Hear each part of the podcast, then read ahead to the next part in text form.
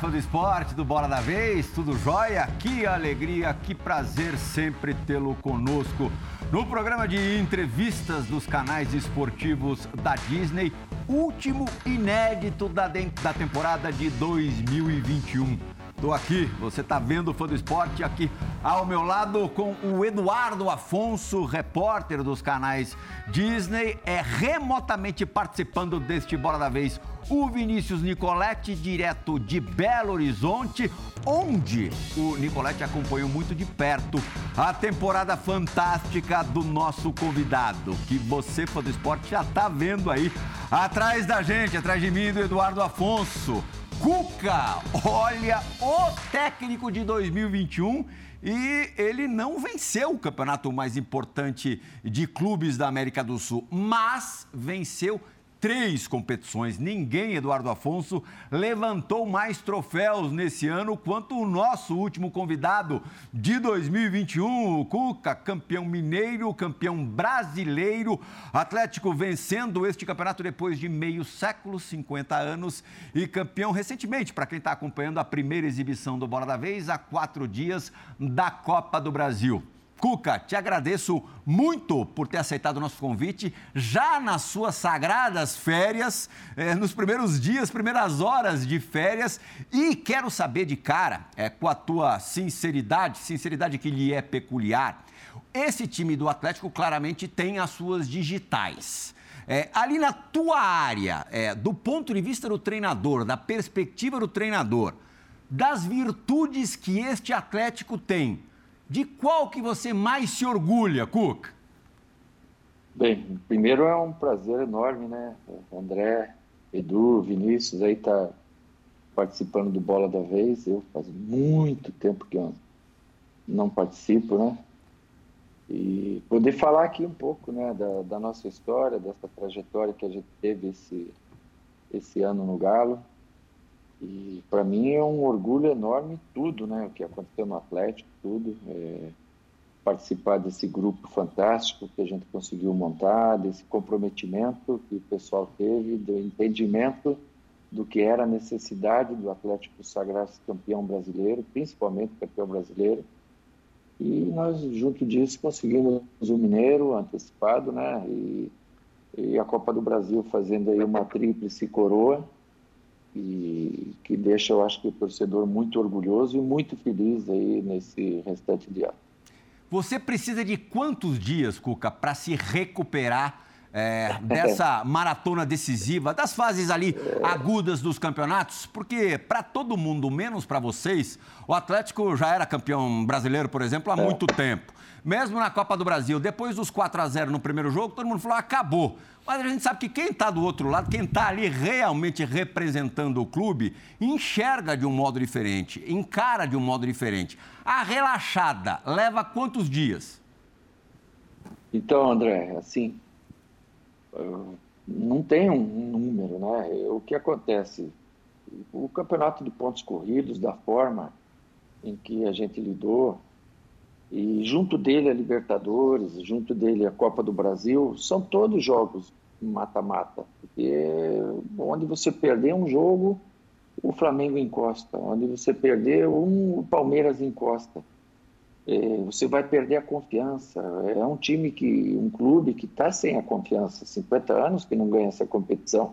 Então é muito desgastante, sabe? Muito. Você fica fazendo cálculos toda hora é, quando você tem uma folga, você está olhando o adversário também para dar uma secada, né? Para os caras perderem um jogo ou outro, para você poder abrir uma distância.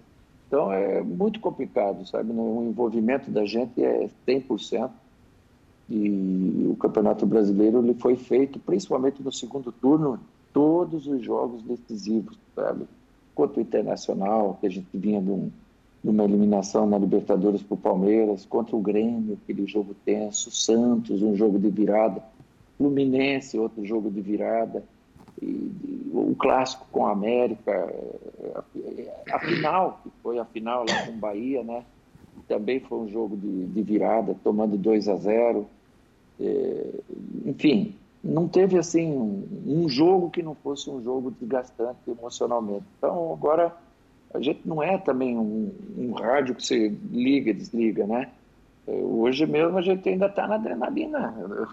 Três, quatro dias atrás a gente estava aqui jogando a final da Copa do Brasil com o Atlético. Você tem uma vantagem enorme, que é um 4 a 0 mas do jeito que estava aquela atmosfera na Arena da Baixada, se você toma um gol, aquela bola do Pedro Rocha, você não bate na mão e entra, o, o clima, uma bola parada entra uma segunda bola, vira uma coisa de louco. Então você tem que tomar um cuidado enorme em todos os sentidos para não deixar uma coisa que estava praticamente resolvida criar uma animosidade, né? E eu acho que a gente foi preciso nisso, foi muito concentrado, os jogadores foram muito concentrados, fizeram outro grande jogo aqui e fechamos o ano aí com chave de ouro.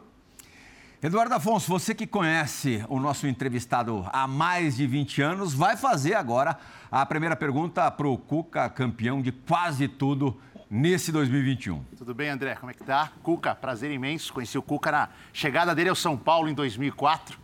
É, primeira passagem dele pelo São Paulo, já estava lá cobrindo São Paulo nessa época. Então são 18, eu falei 18, 20. é quase. É, tá, tá perto. Tá ali, tá ali. Se a gente levar em conta o Cuca jogador, é, que, jo você, que é. jogou até no meu time, até né? jogou na Luzia. Jogou na Lusa, que eu lembro bem. Hum. Cuca, é, você é um cara inquieto no banco de reserva, sempre foi, né? Você tá ali o tempo todo quase que jogando com, com o elenco que você dirige. Esse elenco do Atlético, por aquilo que ele mostrou durante a temporada, por aquilo que você confiava nos jogadores, naquilo que você montou te deixou assim um pouquinho mais tranquilo à beira do gramado? Você sabia que, mesmo que o resultado não viesse, o que você trabalhou durante a semana, o que você preparou a equipe, seria colocado em prática? Deu para ficar assim, dois grauzinhos um pouco mais sossegado ali à beira do gramado com esse time? É, o Edu, o Edu é parceiro aí já de longa data, né? E a Luz eu joguei em 94, fui pro lugar do fenômeno chamado Denner não joguei isso aqui perto dele.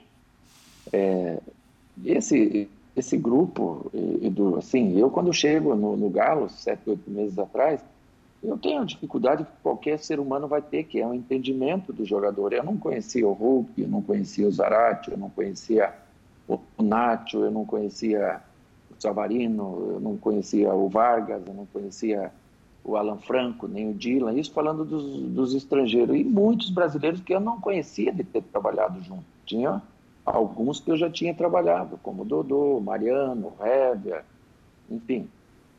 É, requer um tempo. Você vai ter algum desgaste com o jogador, porque você vai ter que encontrar o teu 11 dentro desses 20, 25, que são muito nivelados e vai ter um descontentamento, como houve com alguns jogadores, e foi explícito isso, né?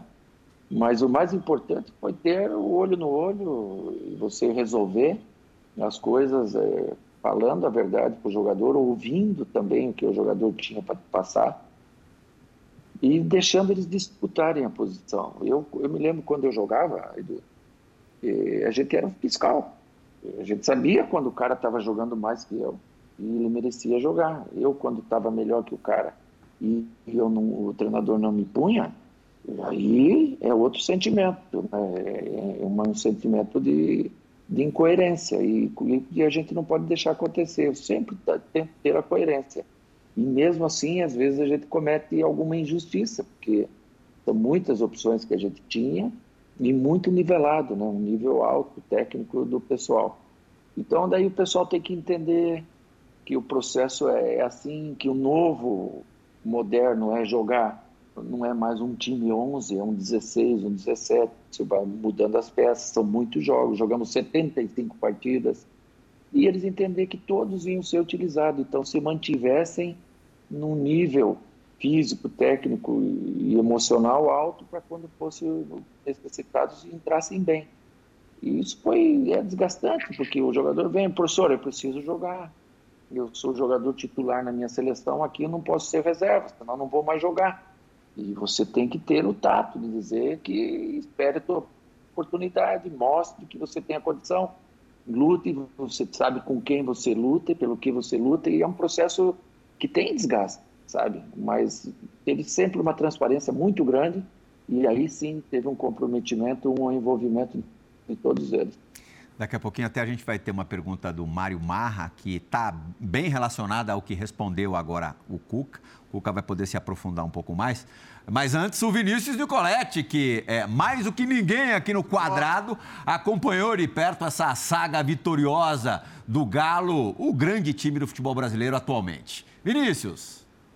Pois é, Plihal, grande abraço para você, abraço Edu, Cuca, acompanhei de perto toda essa trajetória do Cuca agora no Atlético, essa volta no Atlético, também em 2013, né? Eu e Edu, aliás, fomos os primeiros a entrevistar o Cuca depois do título da Libertadores. Aliás, Plihal, contar uma historinha rápida, em 2005, quando o é. Cuca dirigia é, o São Caetano, eu estava começando na carreira ali de repórter, eu estava gravando, e ele me chamou no canto aqui e falou, vem cá, menino, vem cá, você acha que nós vamos cair? eu falei, Falei, eu até assustei, né? Ele falei, eu acho que não.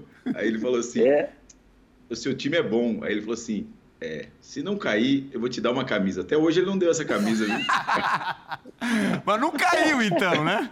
Mas não caiu. Não caiu. Eu saí só, faltava, assim, só faltava ele dizer, não, acho que vai cair. Tá louco? Mas eu fui sincero, eu estava começando, não, eu falei. E não caímos, hein, o Vinícius? Não caímos. Jogamos, eu, eu, me lembro até hoje, jogamos, eu, eu, toquei cinco partidas no São Caetano. Jogamos lá com o Juventude e tomamos 3 a 1 Faltavam quatro. Estava lá disputando com o Curitiba para ver quem ia cair. Aí jogamos a outra Corinthians em casa. Se perdesse, o Corinthians era campeão do Antônio Lopes e a gente caía. Ganhamos do Corinthians 1 a 0 e tivemos um jogador expulso. Lembra esse jogo, né? É, veio o jogo seguinte, nós e Atlético Paranaense aqui. Nossa, Evaristo Macedo, treinador do Atlético. 2 a 2 Levamos um, uma final para o Anacleto Campanella, que era com o Coxa. Quem perdia, caía. 1 um a 1 um. O abençoado fez o gol, o Claudecino. No final, empatamos o jogo. Fomos decidir o último jogo lá com o Cruzeiro. Ganhamos Ganhou lá do Cruzeiro 3 a 1 e salvamos aquele ano. Daí falecido Batata, é, me chamou e disse: Cuca, pô, me pagou o, o prêmio, né? Que eu, tinha para não cair. E disse: Nós não vamos ficar com você. Nós já contratamos o Eduardo Batista, a gente não esperava que a gente fosse salvar e já tinha feito um planejamento para o ano que vem na própria Série B. E aí eu vim embora, mas a missão foi cumprida lá. É, Ele devia ter perguntado bem lembrado. Mim ele devia ter perguntado é, para mim se. eu já ia falar não, vai cair, continua com. Por isso que eu não te dei a camisa, que eu nem peguei daí, já fui embora. Está tudo certo. O Cuca, eu queria que você falasse desse começo dessa trajetória, dessa volta no Atlético, que foi muito complicado a gente acompanhando aqui, né? Uma pressão demais da torcida, dos dirigentes, e você com a sua mãe internada na UTI. Como é que foi isso para você? Você já falou disso algumas vezes. E depois o final, sua mãe que ficou. A gente, a gente até trocou mensagem, né? Você estava até é, desiludido com a situação dela, com a saúde dela. E, e, o final, a retenção, ela até entrando em campo com você ali é, para comemorar o título brasileiro aí depois de 50 anos. E toda a pressão que tinha né, no começo do trabalho do Atlético.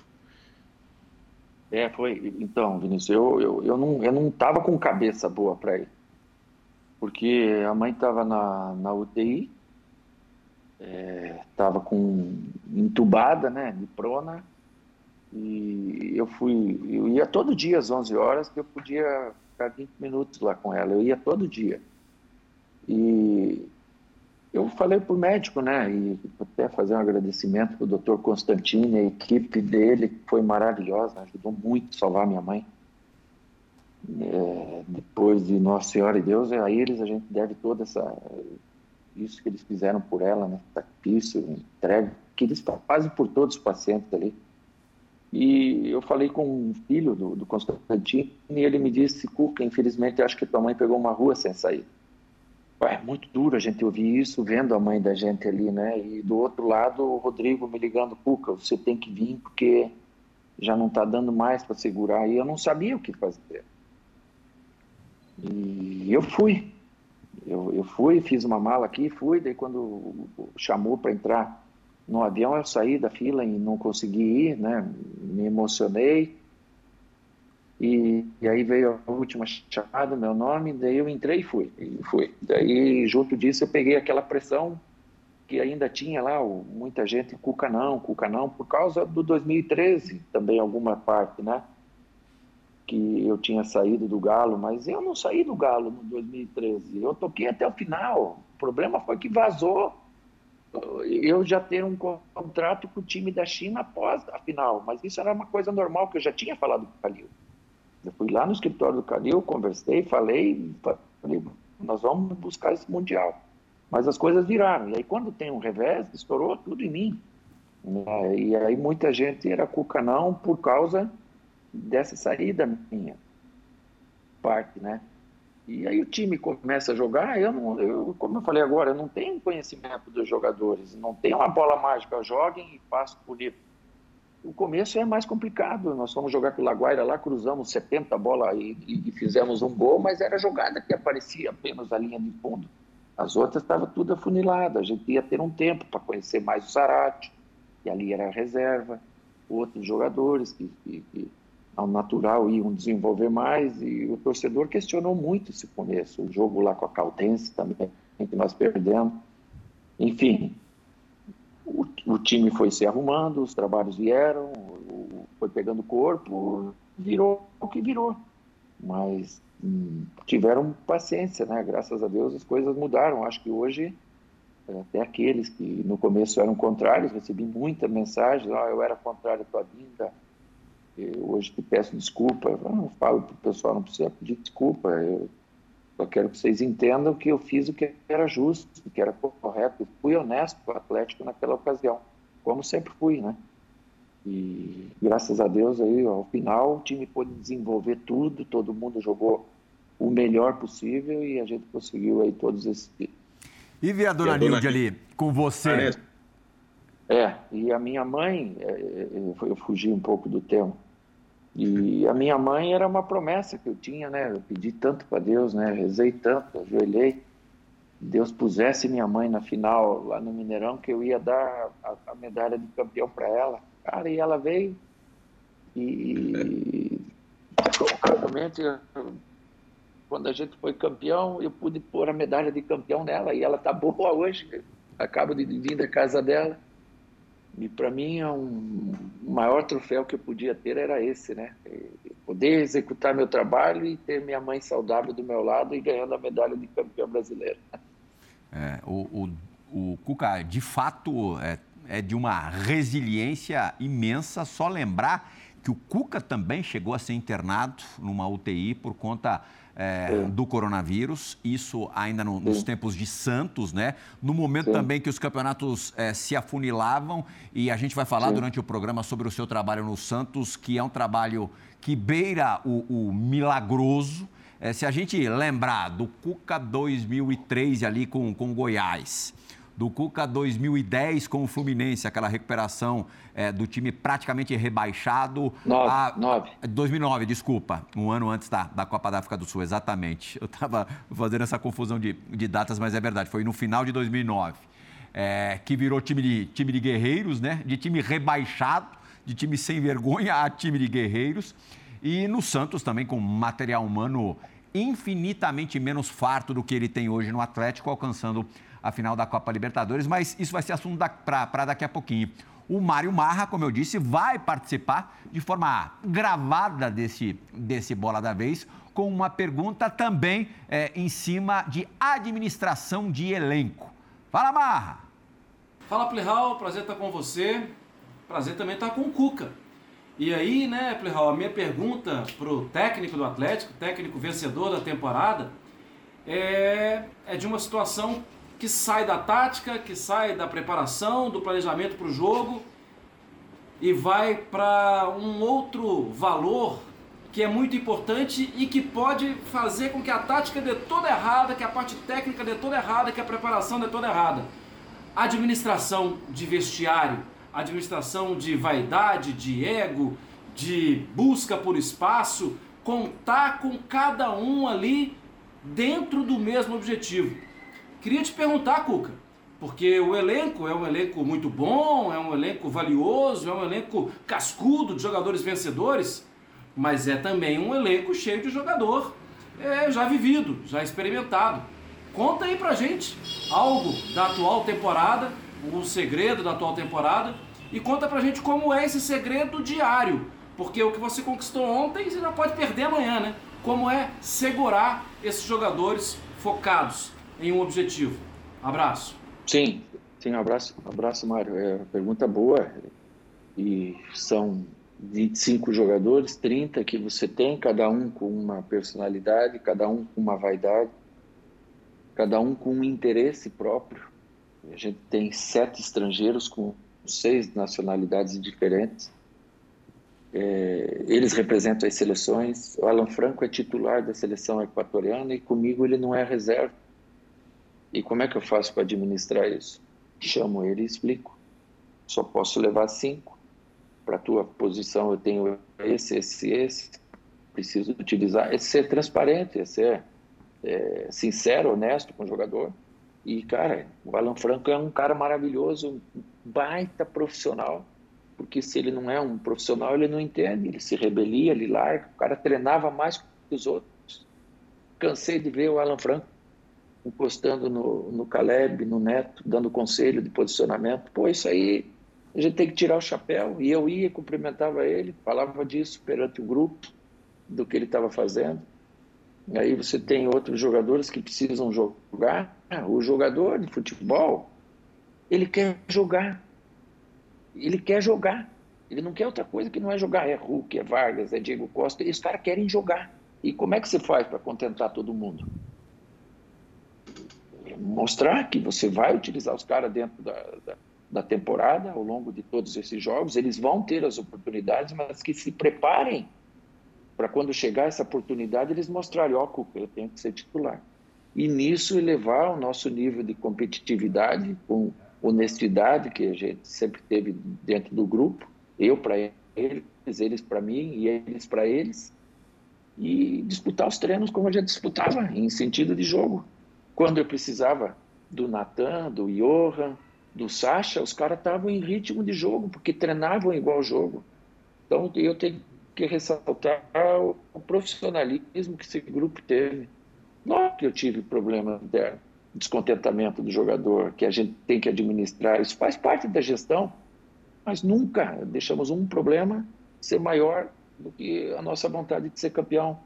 E isso te dá um desgaste, você leva para casa esses problemas. Eu gosto, sabe, Mário, eh, de ter, de ter acesso à vida do jogador. Eu, eu, eu, eu, às vezes, eu vou na casa do jogador, participar de, de papo com a família dele, com a esposa, para que algum problema que ele tem a gente possa não resolver, mas já mostrar que isso são coisas da vida, com a experiência que a gente tem. Eu levo minha família junto, como eu fiz muitas vezes lá em Santos com o pessoal. E aí a gente cria um clima não só de profissionalismo, mas amistoso também, né? Deles saberem que a gente é ser humano e a gente se ajuda em todos os sentidos. Até, é, ainda em cima disso, Cuca, é, curiosidade, queria saber sobre, sobre duas situações, dois episódios. Como é que você trouxe o, o Hulk é, para você, para o teu lado?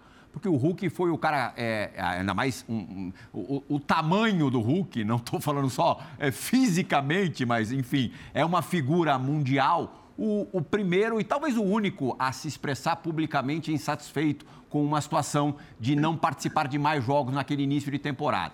E no final, é, o Nacho no banco. É, também como você administrou isso. O Nátio parece ser um cara sereno, parece ser um cara de uma personalidade mais tranquila, mais simples de se lidar. Mas eu queria que você entrasse especificasse essas duas situações, por favor. Tá. Eu vou até pôr mais uma junto, se me permite. É, o Hulk. O, Hulk. O que aconteceu? Eu, quando eu chego num clube, pergunto para o jogador qual é a função que ele gosta de exercer, onde ele se sente melhor em campo, se ele faz mais alguma outra função para eu começar a entender o jogador e a começar a avaliá-lo a partir dali. Eu falei para o Hulk, o Hulk, eu não conheço você ainda, né? Eu só te vi jogar é, no Porto, na Rússia, na China. Eu acho que jogamos até contra lá. Mas eu quero explorar teu potencial. E eu gostaria de fazer com você te deixar mais próximo do gol. E eu vou te treinar nessa função do 9 móvel, né? que não seja fixo, não precisa ser referência, mas que esteja mais próximo do gol, porque eu acho que pelo lado do campo, aqui no Brasil, o jeito que os laterais apoiam, você vai ter um desgaste maior. Tá bom, professor, vamos lá. Eu gosto mais de jogar pela direita, mas você achar, a gente trabalha. Só não trabalho nessa situação já em seguida. E tinha outras coisas que eu tenho que fazer, outros conhecimentos com outros atletas. Fiz um jogo treino, o Hulk me cobrou, pô, você me tirou do treino sem me, provar, me testar, onde se falou que ia testar. Eu preciso que, que, jogar, preciso de minutos. Eu falei, eu vou te testar, mas eu só não disse que era hoje ou era amanhã. As coisas vão vir. E isso falando eu com ele, né? Ele manifestou uh, publicamente o, o desejo de jogar mais, que precisava jogar mais, e vieram a mim e eu falei que eu iria dar mais jogo a hora que eu tivesse a confiança necessária para tê-lo como titular, que na época eu não tinha. Então houve a honestidade dele, mesmo publicamente, a minha também, e houve a nossa conversa, que aí foi lá dentro, tete a tete, olho no olho, ele falou para mim o sentimento dele e eu falei para ele o sentimento meu. A partir dali comecei a treinar ele como o falso 9, ele desenvolveu muito bem, entendi no, no, dia a dia que ele era um jogador que tem que treinar todo dia forte. Ele não tem pós-jogo, ele treina pós-jogo, ele se cuida muito em casa. Ele é um baita profissional. E eu entendia nele, tanto que ele não machucou nenhuma vez, que ele era um jogador que não precisava ficar fora. Aí os caras falavam, pô, o Cuca põe o Hulk todo. Ele jogou 68 de 75. E desenvolveu tudo que desenvolveu. E ainda ficava bravo de sair 10 minutos para entrar outro, que é o Fominha. Mas é o, é o estilo dele, e, sabe? E a gente tem que tirar o chapéu para um cara de 35 anos ter essa, esse vigor físico, atlético que ele tem, esse profissionalismo que ele tem, que contagia os outros. Os outros têm que ir no embalo dele. Pô, se o Hulk faz isso tudo aí e se cuida desse tanto, eu não posso fazer diferente. Isso aí é um baita de um exemplo que ele foi. Com o Nacho, é diferente. O Nacho é uma pessoa mais tranquila, mais pacata, o Nacho não é aquele cara que tem que jogar todo o jogo, o porte físico dele. Ele na Argentina não se jogam 75 jogos por ano, eles jogam bem menos. E um outro estilo de jogo, que é o estilo do River, de posse de bola, de, de, de mais de menos é, intensidade de contatos, né? Como aqui no brasileiro existe. E é pegado. Mas é, tanto quanto ou até mais do que o campeonato argentino, porque o River é maior que 80% dos outros clubes, né? Aqui tem muitos times do mesmo nível, né? Não preciso citar. O Nacho era nosso titular absoluto e a gente estava encaixado com ele. Foi quando chegou Diego Costa, foi quando Vargas começou a mostrar o potencial, o Savarino o potencial, o Zaratio o potencial dele. O Keno voltou de lesão. E o Nacho machucou. Então, nessa hora, você é obrigado a pôr um outro jogador. E eles mantiveram o nível e até subiram, como foi no jogo contra o River, que o Nacho não jogou. Foi 3 a 0 e um dos melhores, se não o melhor jogo do, do Galo no, no, Mineirão. Um jogo de intensidade, como o jogo com o Flamengo, que o Nacho não jogou. E nós vencemos 2 a 1 com aquele jogo maravilhoso também. E aí o Nacho passa se recuperar da lesão e tem que disputar de novo a posição com esses todos que eu falei. Mas só que ele não foi imprescindível, ele continuou entrando e nos ajudando, como foi no último. Comecei com Vargas e o Hulk, Zarate e Keno, Jair e Alan. Time altamente ofensivo, mas com forte marcação no campo de ataque. Então ele te dá segurança defensiva. Arana apoiando toda hora, Mariano time que joga no campo de ataque, mas que tem a pressão pós-perda no campo de ataque. Isso gera boa defesa, mesmo lá no ataque. O Nacho não é esse tipo de jogador do pós-perda, pressão no ataque. O Nacho é o que deslumbra o jogo, é o, é o armador do time, é o cérebro do time. E às vezes você não tem o time para esse cérebro. Você tem o time para você ser vertical, como nós fomos aqui com o Atlético Paranaense no começo, até o 2 a 0. Depois que o Atlético mudou uma performance, nós mudamos também, tiramos o Vargas, pusemos o nosso cérebro para pensar e cadenciar mais o jogo. Então a gente usou isso eu dando como exemplo, né? Esses jogadores todos, é, conforme a característica da, das e as necessidades a gente entendia, porque o nosso repertório era vasto, né? E as opções eram boas assim. Eu acho que a gente utilizou eles bem em quase todos os jogos. Luca, queria que, que a gente voltasse um pouquinho no tempo e falasse sobre 2019 e 2020. Né? O André até já falou da, da história do Santos. E, e foram dois anos que você teve alguns desafios dentro e fora de campo muito complicados. Fora de campo, você, quando assumiu São Paulo, teve que esperar um tempo para ser liberado pelo médico, aí você pega um time já numa reta final de Paulistão, enfim. E, e creio que com o Santos, to, todo técnico tem desafio com qualquer elenco, né? Mas com o Santos, é, na minha visão, foi o maior desafio da sua carreira, porque não, era um time recheado de problemas fora de campo, não era um time competitivo, e você fez dele um time finalista da Libertadores. Queria que você falasse desses dois anos e, e focasse muito como é que você conseguiu levar um Santos com tanto problema externo a uma final de Libertadores. Bom, Edu, em 2019, eu, eu tenho uma cardiopatia, né, que é uma doença coronária, é, uma das artérias minha, ela, ela, ela, tem comprometimento, e bastante comprometimento, mas é, que nem o médico me explicou, Cuca, é, isso aí vai seguir igual um rio, vai no caminho das pedras, a água achar o seu caminho e ela vai passar natural. Nós só precisamos deixar esse material teu é, não é petrificado, é calcificado. Então ele tem que sair dessa gordura molinha, perigosa, de ter um coágulo, alguma coisa para calcificar. Isso é um processo que nós vamos fazer, tal. É, é uma coisa de seis meses para a gente dentro desses medicamentos e, e, e, e, o que os procedimentos que a gente fizesse com ele, para isso ficar calcificado e, e o sangue fluir na veia normal como uma água no rio que ele me explicou. E eu precisava parar, mas daí tinha o São Paulo e a gente não consegue, né, nesse mundo parar. E eu acabei antecipando esse meu, esse meu tratamento para ir para o São Paulo. Então, o Mancini, eu falei, o único jeito que tem é o Mancini ficar em meu lugar. Durante esse tempo, o Mancini ficou, mas aí vieram a pressão para ir, eu acabei indo naquelas finais do Paulista, que a gente eliminou o Palmeiras, depois perdeu a final do Corinthians, o, o trabalho estava gostoso. A gente chegou a liderar o brasileiro, descobrimos uma menina gostoso de lidar, Luan, Igor Vinícius, Igor Gomes, Elinho, Toró, estava gostoso. Depois nós trouxemos alguns jogadores, é, o Alexandre Pá, trouxemos o Daniel Alves, trouxemos é, Tietê, o trabalho estava gostoso. E acabou que lá pelas tantas eu vi que ele não teve mais a evolução que, que, que eu precisava para o São Paulo ter uma, uma disputa pelo, pelo né? Expliquei isso para o Raí Pássaro, para o Chapecó, e entendemos que era melhor uma saída naquele momento. E aí veio o Diniz em meu lugar e a sequência você já sabe.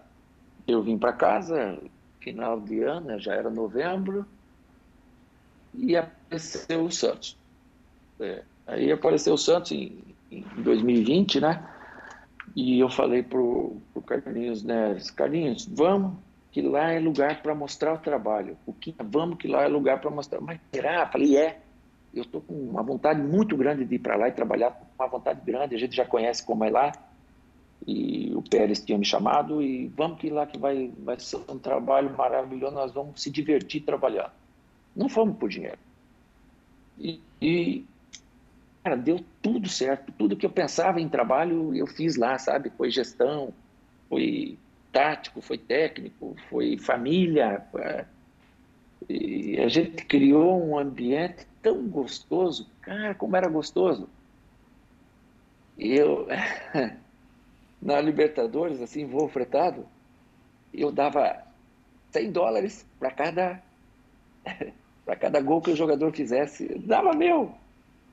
E eu dava mais 100 dólares para aquele que mais vibrasse no banco, porque não tinha torcida. Então, nossa torcida era os 10 guris que ficavam no banco e a gente ganhava por casa. Aí eu pegava, eu sempre levava milão. E aí, quando eu ia, os guris começam a cantar: Silvio Santos, vem aí, para, para. Silvio era, era, era, era muito gostoso. E eu, eu já ia: quem quer dinheiro? E aí eu, ah! E a gente tomando uma cervejinha no avião, voltando assim, era, pô, era, ó, me arrepia até agora, cara. Marinho, Soteudo, Lucas Vício, Luan Pérez, o Oitinho, Oitinho, Oitinho, Felipe Jonathan, Pará, ah, que gurizada, gente boa demais. E criamos uma família ali.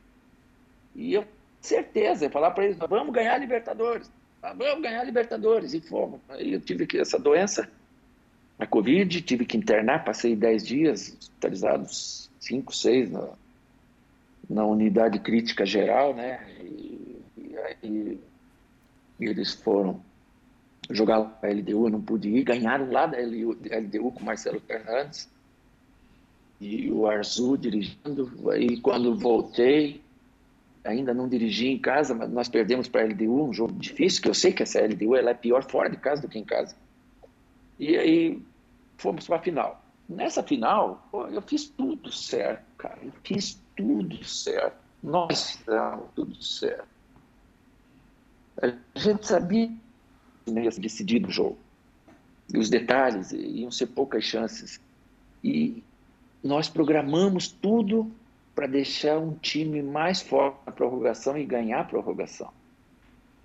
E eu pus no decorrer do jogo, pertinho do final, o Lucas Braga 100% pelo lado esquerdo, depois o Matson pela direita, na ponta, 100%, dois cavalos para jogar, e trouxe para dentro o Marinho e o Soteudo. Falei, agora nós vamos ganhar o jogo.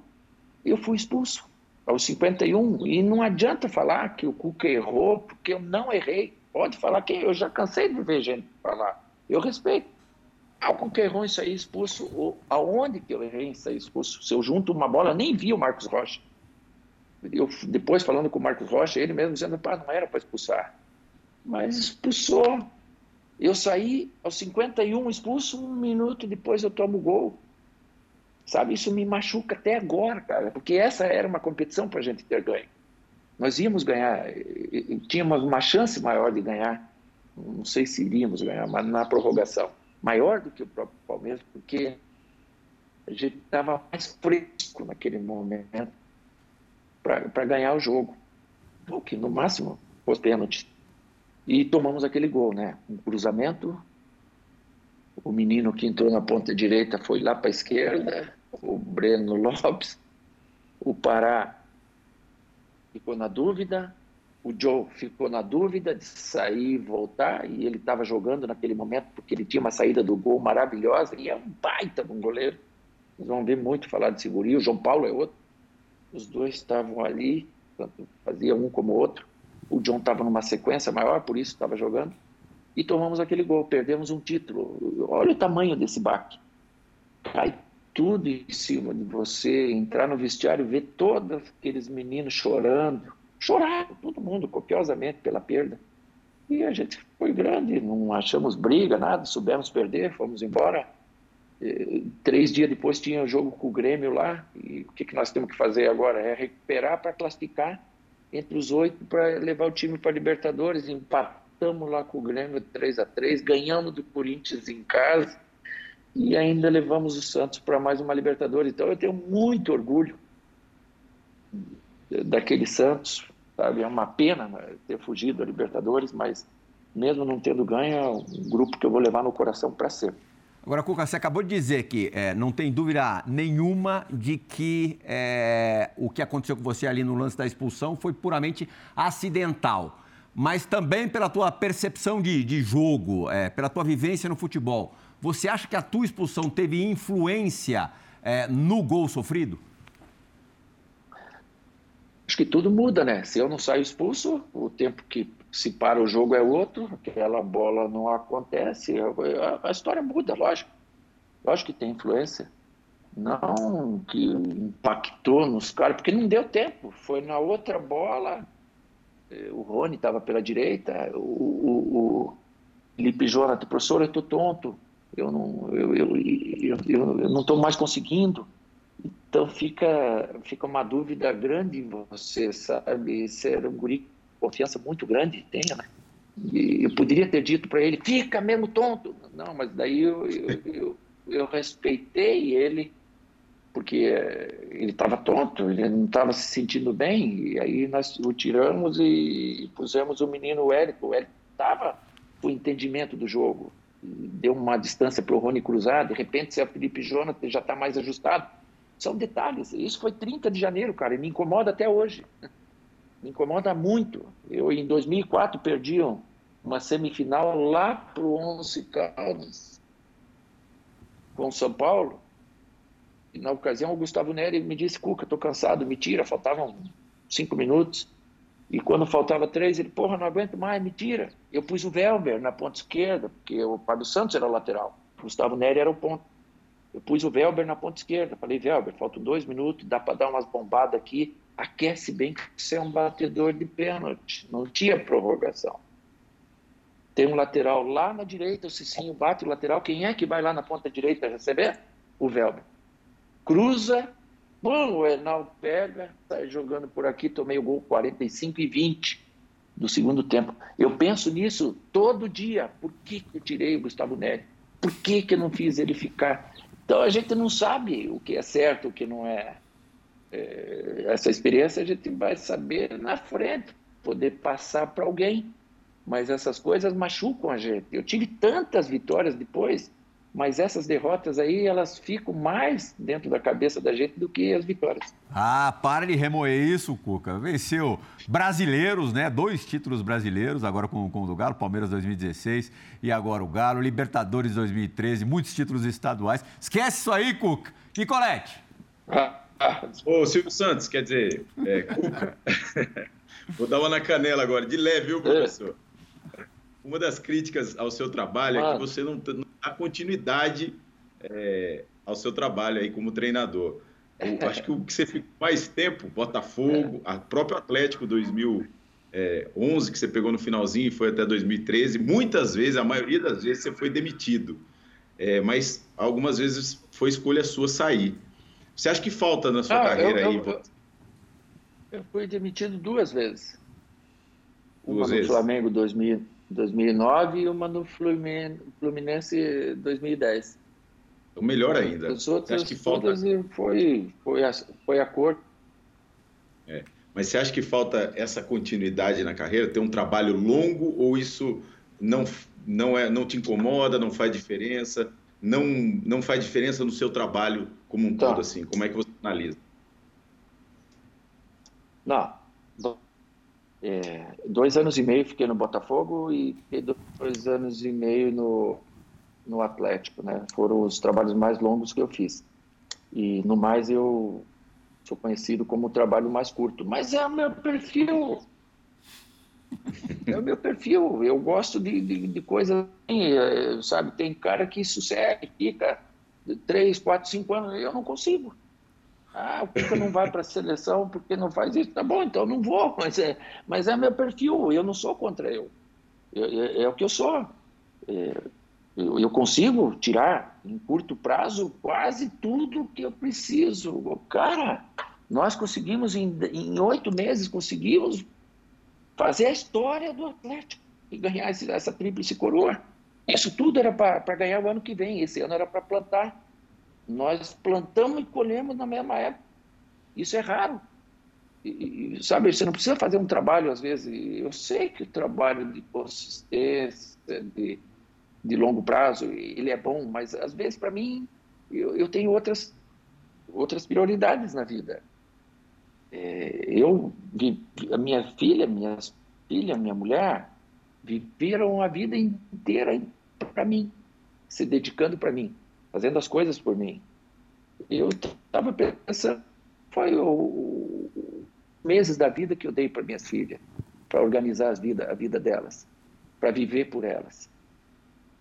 Me dedicar 100% para elas, nunca. Nunca. E agora Como tem pai, netinho, né? eu acho que eu sou um bom pai, mas falta isso. Hein? E agora tem a netinha. Ela tá com as pernas, mãe, já puta merda. Eu pegava ela no colinho, agora aqui, agora já não consigo mais. E quase nem vivi com ele lá, porque ela tem escolinha, ela tem os pais dela e ela vive longe de mim. Agora, é, é, é, é difícil pra gente, sabe? E aí, geralmente, nessa vida da gente, do trabalho a longo prazo, a mulher não vai mais com você. Ela fica porque ela tem que cuidar das filhas. Eu, eu tenho duas filhas, elas têm os negócios delas que também dependem de mim, dependem de mim muito. Então a gente não é só treinador de futebol.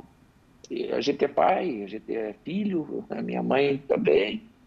A gente é, é tudo. Agora, Cuca. E, às vezes, o, a, às vezes o torcedor não entende isso, sabe? Isso. O torcedor não entende. Não, o cara não fica lá e às vezes eu abro mão para ficar três meses com elas. E aí eu levo porrada e vou continuar levando. Eu vou fazer isso sempre. Aproveitar que você dê, deu a deixa aí, é, é um sonho a seleção brasileira e você acha que isso é, mais cedo ou mais tarde vai se concretizar? Assim, a gente tem que tomar cuidado, né? Porque parece não pensar que você está fazendo propaganda para ser o treinador coisa assim. Eu respeito muito o cargo do treinador da seleção e respeito muito o cara que está ali, que é o Tite, que é um amigo meu, e eu acho que nós estamos nas melhores mãos que a gente podia estar. A chance nossa de ser campeão ano que vem é maior com o Tite do que seria com qualquer outro treinador, brasileiro ou estrangeiro. É o sonho de qualquer menino é jogar na seleção. Imagina você treinar uma seleção, isso é de, de, de cada um. Mas quem vai fazer acontecer isso é o momento da gente, né? Como o jogador tem um momento, a gente tem um momento também. E se for para dar certo, eu fico muito feliz. E se não for também, eu estou feliz demais da conta aí. Até falando demais da conta, que é o que mineiro fala.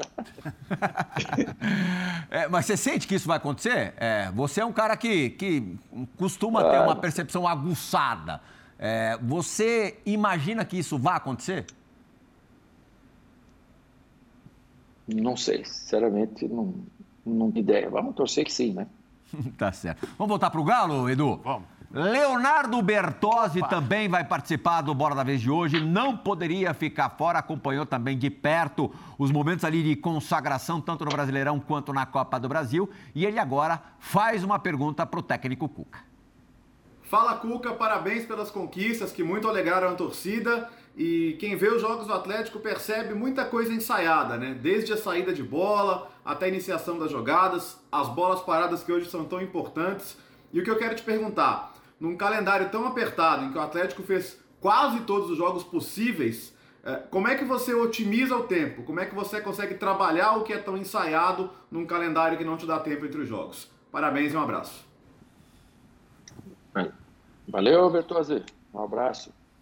Sabe, uma coisa que ninguém sabe é que nós do Galo não fizemos nenhum dois toques esse ano. Sabe o dois toques, o rachão? Nós não fizemos nenhum. Todos os sábados ou os dias que antecederam os jogos, a gente fez trabalho tático.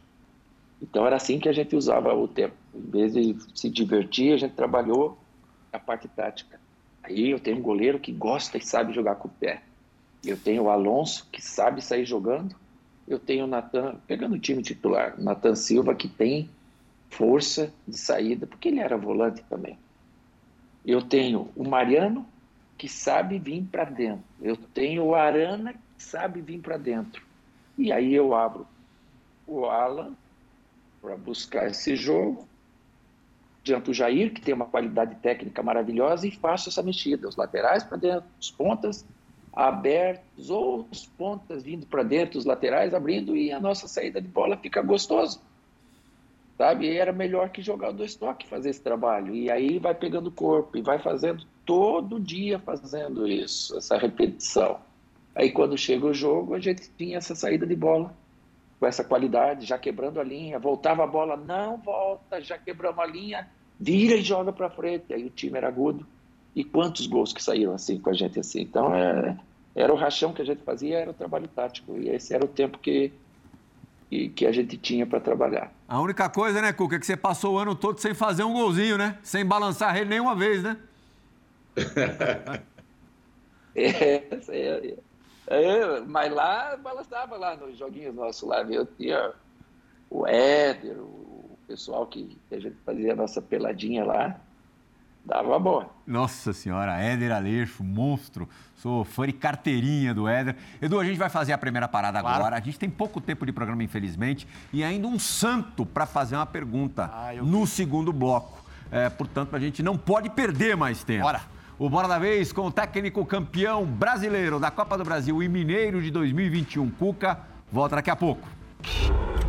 Professor Cuca, meu amigo Cuca, Prazer imenso poder participar aqui. É um treinador né, de altíssima competência. Dizem que um treinador é, não ganha jogos, mas, mas ele perde. Isso é mentira. No caso do Cuca, ele ganha jogos.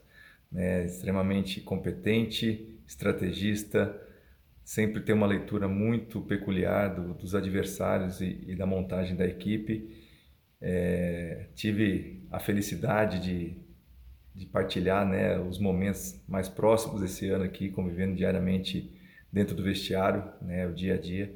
Então, parabéns pelo trabalho, né, assim, um orgulho imenso poder dividir o dia a dia contigo, com um dos maiores treinadores da história do futebol brasileiro. E aqui vai minha pergunta, né, você, ao final do Brasileiro, disse que é, concluiria a promessa né, realizada lá pelo Tele em 1971 com a conquista do Brasileiro. E a Tríplice Coroa também, você fez alguma promessa? Vai pagar? Conta para nós aí, Cuca. Grande abraço, uhum. obrigado por tudo aí. Valeu. Olha lá, São Vitor, bom goleiro, hoje está trabalhando ali do teu lado também mostrando-se é. competente e bom repórter, bom perguntador. Ei, eu vou falar um pouquinho do Vitor, posso? Claro eu, brinco com ele o seguinte, que todo goleiro, quando para, pendura a luva. Ele pendura a chuteira, porque ele é conhecido pela defesa com o pé que ele fez. Aí ele fica louco da vida. É, você está empregado até hoje por causa desse pé, ele fala para mim. Ei, que defesa aquela, hein? Eu lembro até agora. Cara, um pênalti em cima da hora nós ia ser eliminado, estava com a blusa de Nossa Senhora, o agasalho por cima, eu abri aqui e falei para Nossa Senhora, pode pegar. pode pegar, que nós não vamos sair hoje. Nossa Senhora. Meu Deus. Aí, Vitor, che chegando lá agora, é, eu trouxe o Vitor comigo, né? E falei, Vitor, você tem que ver o que você quer da vida. Se a tua vida agora vai ser essa se terno e gravata ou se ainda é dentro do campo. E, e aí eu estou ajudando o Vitor nesse processo, porque quando a gente para de jogar futebol, a gente vai ter uma continuidade, no caso dele, no futebol. Às vezes pode ser fora de campo, como ele está sendo agora, eu acho que ele tem um perfil bom para isso, mas ele pode ter um perfil bom para ser preparador de goleiro, para ser um auxiliar técnico e para ser um técnico.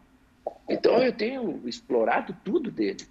O Vitor é meu auxiliar ele é, trabalha com o Rodrigo lá no dia a dia, mas o jogo ele é meu auxiliar. Vitor vai lá e fala para ele isso aqui. Ele vai e fala: Vitor, vamos entrar em campo. Fala para eles o que significa esse jogo, esse começo de jogo. Ele pega a palavra e passa.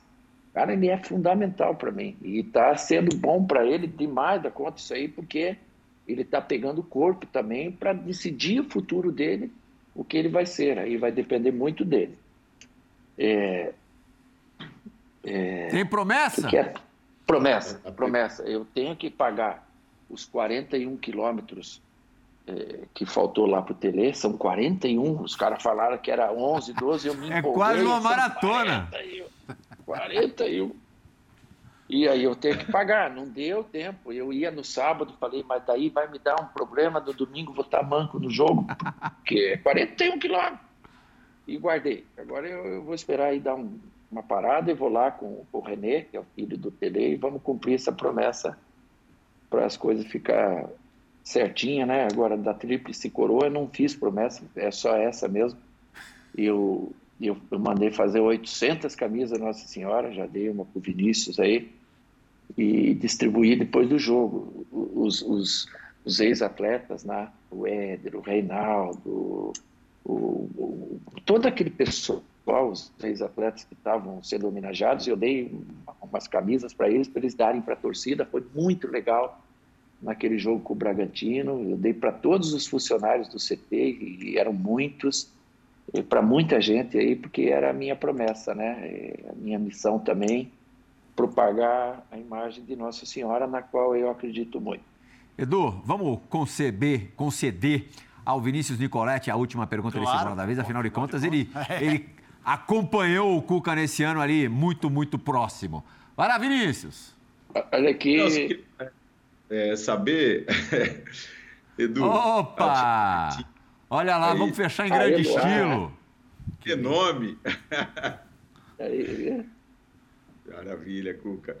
É, o que, que o Atlético representa aí na sua vida? Você que falou bastante, já teve, é, passou por vários clubes, lembra até da portuguesa aí, do Edu Afonso, é, lembrou do, do Santos, Palmeiras, que você foi campeão, é, Fluminense, e agora o Atlético nessa volta conquistando três títulos aí, entrando para a história. O que, que esse clube representa para você?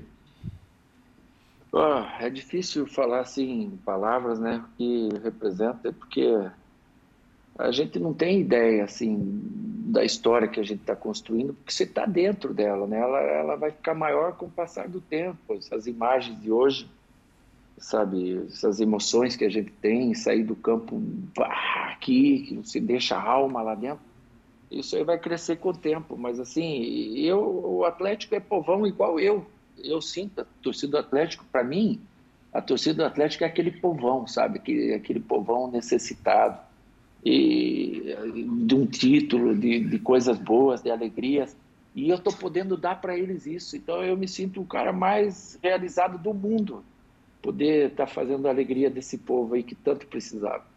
Para deixar o Bola da Vez muito mais bonito, nada melhor do que, depois de aguentar durante quase uma hora esses quatro marmanjos feios, a gente ter a participação especialíssima da Eloá, neta Eloá. do Cuca. Cuca, muito obrigado pela entrevista, viu? Valeu, Plihal, Edu, Vinícius. pena que o programa é curto, né? Uma horinha só. Ficava três horas aqui batendo papo, conversando. Isso sem falar do truco, hein? Que nós podíamos jogar, né, Edu? É verdade, é verdade. o Edu é monstro no, no, no truco. Eu apanhei o muito. Edu é o Atlético Mineiro do truco. Eu apanhei muito do Cuca ah, e do Cuquinha. Apanhei muito. Obrigado, Edu. Valeu, Vinícius. Obrigado mais uma vez, Cuca. Agradecer também sempre ao nosso Valeu, fã do pessoal. esporte. Na semana que vem a gente vai ter uma reprise, um programa é, já apresentado durante o ano com o Luiz Soares. E daqui a duas semanas o Bora da Vez retorna com um programa inédito. Tem muita coisa boa aí na temporada de 2022 prevista, já planejada para atender, claro, a você, fã do esporte. Muito obrigado pela companhia. Tchau, gente. Tchau.